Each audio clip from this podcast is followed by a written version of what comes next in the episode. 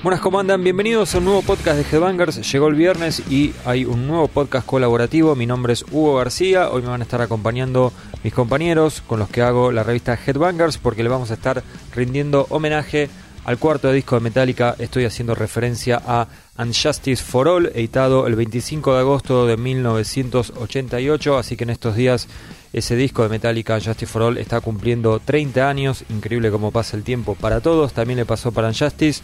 Así que hoy vamos a estar hablando tema por tema. Nos costó, pero finalmente nos pusimos de acuerdo y cada uno del staff de la revista eligió su canción favorita, menos una que me dejaron, me la dejaron a mí, obviamente, la, la que no quería elegir nadie, pero bueno, eso lo vamos a estar discutiendo un poquito más adelante en este podcast. Si estás escuchando la versión liberada, porque tal vez lo estás escuchando en Spotify o tal vez en iTunes, porque ahora el podcast de Headbangers también está en iTunes, te comento que hay una versión completa, más extensa, que la podés escuchar ingresando a exclusivo.headbangers.com.ar. Ahí tenés que ingresar con el código que viene en la Headbangers 121, que es la Headbangers en donde le dedicamos una de las notas de portada. Digo una porque Headbangers tiene dos portadas. Una se la llevó Vinnie Paul, la otra le tocó a Justice for All, que repito cumple 30 años. Cuando hablamos de Justice for All, hablamos de ese disco super ultra técnico de Metallica el cuarto disco, el disco en el que debutó Jason Newsted con material propio, ¿no? Porque había grabado anteriormente Garage Days, ¿sí? Pero eran covers, así que medio que no cuenta. Y bueno, también es el disco de la polémica porque le masacraron el bajo al pobre Jason. Prácticamente no se escucha el bajo en este disco de Metallica, lo cual es rarísimo, sobre todo si hablamos de una banda que digamos tiene el mayor presupuesto para entrar a un estudio. Es verdad que en ese momento no era tan grande como lo es hoy Metallica, pero ya estamos hablando de una banda que contaba con el presupuesto necesario para hacer un disco que suene muy bien o excelentemente bien dentro de los estándares sonoros. Es muy polémico todo lo que rodea a Unjustice for All en cuanto a no solo al sonido, también a la composición y bueno, de todo eso hablamos en la, en la revista, así que quisiera ir por otros lados y no, no repetirme ahora. Les comento para los que todavía no leyeron la revista, el, el informe de mm, sobre Justice for All son 10 páginas, son 10 capítulos. Vamos mucho más allá de lo obvio. Si, si no sos fan de Metallica, vas a tener un mar de información para nutrirte acá. Y si sos fan de Metallica, te aseguro que te vas a encontrar con cosas que seguramente no sabías. Me reconozco como muy fanático de Metallica. A Justice for All me encanta. Leí un montón de libros sobre Metallica y aún así, cuando hicimos este informe con Matías Gallardo, volví a descubrir cosas que me había olvidado y encontré información que la verdad que es eh, casi inédita, se podría decir. Y mm, confieso que me encanta cuando me escriben lectores, algunos lectores ya de, de, muchos años, ¿no? que yo ya sé que son muy fanáticos de Metallica, o inclusive me escribieron amigos o hasta integrantes del staff de la revista y me dijeron, Hugo, no sabía que y me, y, me, y me dicen algo que leyeron en esta nota y eso la verdad que está buenísimo porque mm, me parece que cuando se, se habla de un disco tan conocido, de una banda tan conocida, está muy bueno ¿no? y, es muy válido que, que, haya nueva información que siga surgiendo después de, tanto tiempo. Así que bueno, fuimos mucho más allá de, del tema del bajo, ¿no? Tratamos de hacer algo que, que, no sea lo que va a salir en, Wikipedia o en cualquier este blog que anda perdido por ahí. También hay testimonios de otros músicos que hablan de la influencia de este disco. Eh, hablamos mucho del arte de tapa porque en esta época se invertía en serio, los sellos invertían en serio para contratar artistas para hacer este, los artes de tapa y hay una historia bastante copada. Bueno, el video de One, un montón de cosas que creo yo al fanático de Metallica le van a encantar. Les decía que este podcast va a tener un análisis de tema por tema. Pero antes de ya de meternos de llenos con eso, déjenme decirles que estoy muy contento con la repercusión que están teniendo los podcasts últimamente. Está buenísimo ver que cada vez es más gente la, la que lo escucha, que lo escucha gente de, de, un montón de lugares del mundo, este, no solo de, Argentina. A, propósito, si estás escuchando la versión liberada de esto y vivís fuera de Argentina, entonces se te complica comprar la revista por el tema del gasto de envío, escríbeme a headbangers gmail.com y te digo cómo hacemos, es súper sencillo y muy económico, y cuando digo muy económico es realmente muy económico. Decía que mmm, me, doy cuenta que está creciendo el, podcast, que inclusive el formato podcast creo que va creciendo en Argentina y en Sudamérica, todavía está lejísimo de lo que es en, Estados Unidos, que hoy por hoy es, algo, un formato muy, muy popular. Entiendo yo que el podcast requiere cierta dedicación, no es para dejar de fondo mientras estás trabajando, mientras estás haciendo otra cosa, porque el podcast en realidad en general tiene como mucha información y si, o, sea, es, como bastante diferente a la radio, ¿no? no, no, no hay una charla así che, qué, calor que hace, la humedad, viste el tráfico y esas cosas. Entonces em, requiere cierta dedicación, ¿no? Y eso a veces hace que se complique, que uno en, estos, en estos días, en este mundo que, que, parece todo tan caótico y todo tan este, intenso, cuesta hacerse una hora, 40 minutos o lo que sea para poder escuchar un podcast. Pero bueno, por suerte hay gente que se hace ese tiempo, tiene esa dedicación y escucha podcast y escucha podcast de Headbangers y eso me pone muy contento de ver que, les gusta lo que hacemos porque creo que se nota, ¿no? Que invertimos mucha, mucho tiempo y mucha energía en esto y yo sobre todo que encima me encargo de la edición del podcast me hace ver que bueno no, no es en vano todo, todo el tiempo que se invierte en esto. Pero bueno, vamos a dejar este discurso pro podcast y nos vamos a meter en Unjustice for All que cumple 30 años y que es un disco del que siempre se pueden descubrir nuevas cosas, así que estoy seguro que cuando escuches este podcast vas a decir, ah, mira, no había pensado eso, y de hecho vamos a comenzar con la intro del disco, que increíblemente está al revés. O sea, esto se grabó de una manera, se puso al revés, y eso es lo que vos escuchás en el disco, en el CD, en el vinilo, en el cassette o en lo que sea que lo estás escuchando, o en el MP3 o en Spotify o lo que sea, bueno, eso está al revés. Así que vamos a empezar escuchando la intro tal como fue grabada.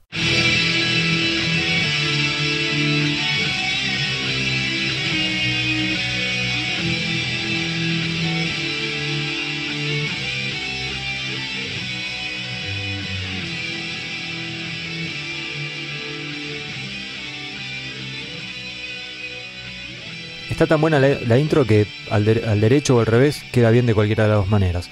Bueno, ahora sí, comenzamos con Blackened. Juan Valverde es quien nos va a estar hablando del track que le da inicio a Unjustice for All.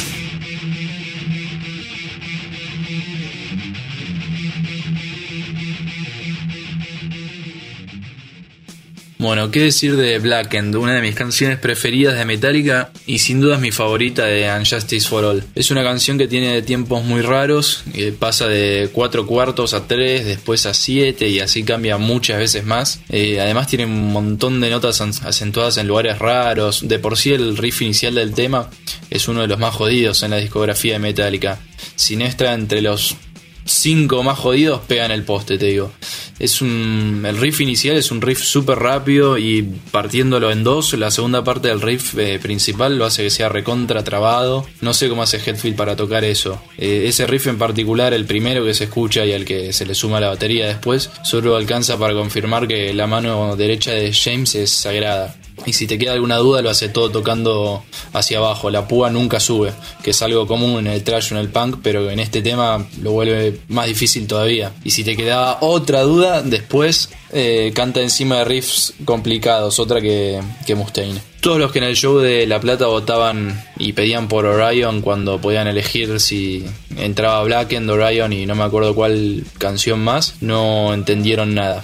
Todo bien con el instrumental, pero Black End está a otro nivel si era posta los votos del setlist, tenía que entrar Blackened de una. La canción en sí es genial y me parece la mejor apertura en cualquier disco de Metallica.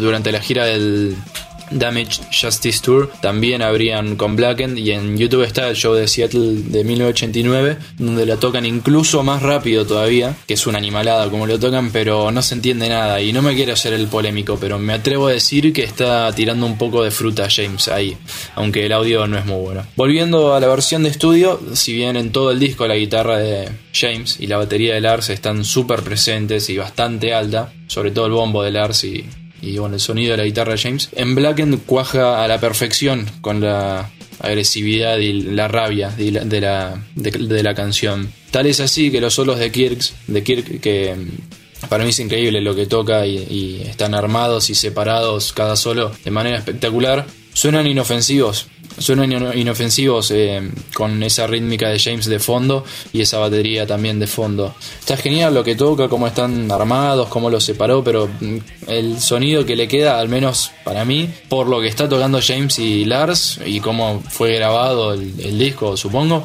eh, queda inofensivo, como con poco carácter el solo.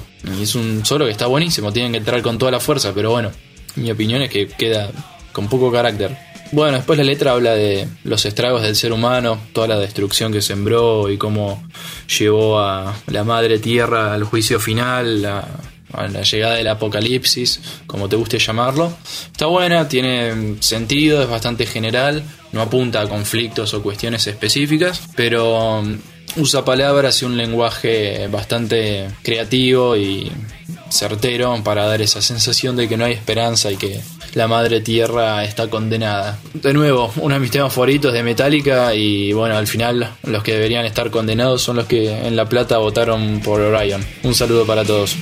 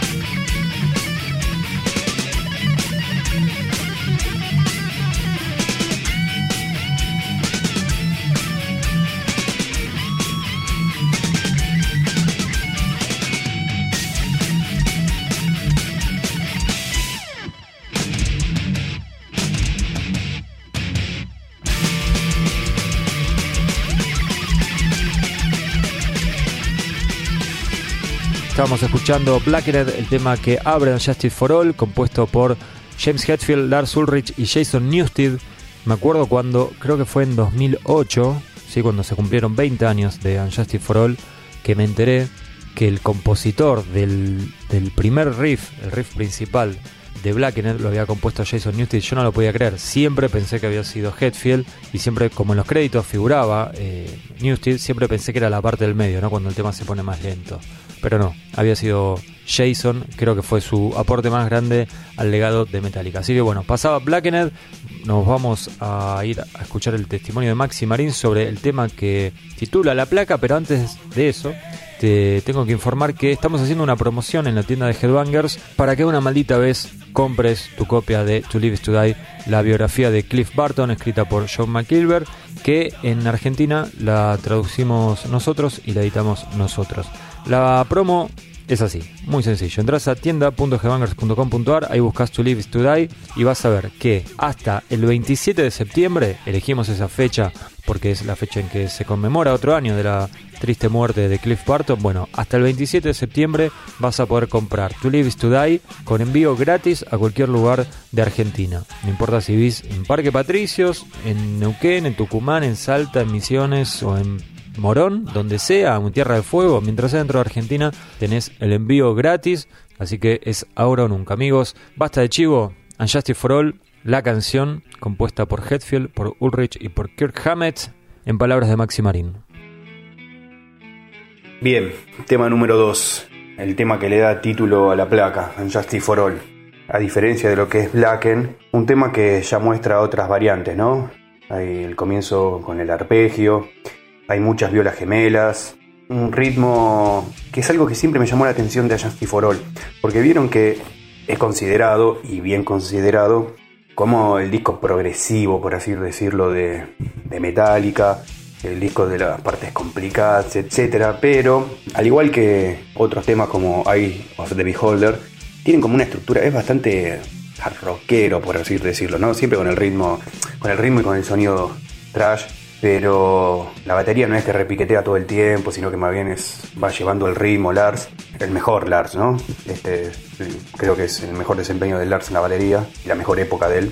Y el tema es, después de Blacken, es mi tema favorito de, del disco, es uno de mis temas favoritos de Metallica. Creo que lo, lo que más me gusta es que dura casi 10 minutos, en ningún momento aburre, es muy variado y me acuerdo cuando me, me prestaron el disco y me lo grabé en TDK, me, gustaba mucho la, letra, ¿no? Eso de que la, justicia es violada, la justicia no existe, se manipulan la, verdad y todas esas, esas frases que, dice la, letra. Qué sé yo, yo tenía 14, 15 años cuando escuché el disco y vieron que la, adolescencia es una época de muchas preguntas y de muchas frustraciones, porque te empezás a dar cuenta que el mundo no es lo que te contaron tus viejos ni lo que leíste hasta ese, hasta ese entonces en los libros o manuales del colegio. Entonces como que te empezás a... Todas esas preguntas que vos tenés empiezan a tener una respuesta y esa respuesta la encontrás en la música. Y nada, se da una, una especie de comunión increíble. Volviendo a lo meramente musical, el tema me parece que marca las claras lo que iba a ser la tendencia final del disco, muchas partes, pero el gran mérito de la banda es asesorar esas partes con coherencias y que no queden como unas cosas así superpuestas, sin sentido y sin gancho. Así que uno de mis temas favoritos del disco, uno de mis temas favoritos de Metallica, a pesar de que el disco no es de mis favoritos, este, creo que si tuviera que posicionar Unjustice for All entre los primeros cinco discos de Metallica, lo pongo quinto, pero no deja de ser un muy buen disco. Mi voto va para Unjustice for All, por lo que significa, por lo que significó cuando yo era adolescente y porque es uno de los temas que mejor refleja lo que había sido la propuesta de la banda antes de comenzar el disco y creo que lo lograron con creces. Le dieron una vuelta de tuerca más a lo que ya venían haciendo, esa composición cada vez más refinada. Y bien el sonido siempre dio para hablar, la falta del bajo, etc. Me parece que, es un disco en donde la banda encontró la vuelta de tuerca que, que buscaron darle. Así que nada, vamos por esos arpegios, por esas violas gemelas, por esa base que se llevaba todo puesto y disfrutemos de algunos segundos de Unjustice for All.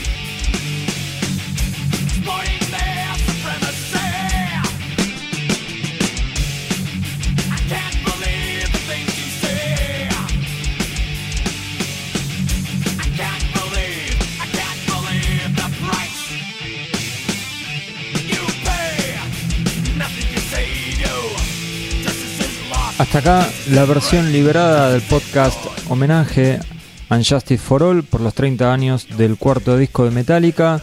Si querés seguir escuchando este podcast, exclusivo.headbangers.com.ar, ahí ingresás con el código que viene en la Headbangers 121.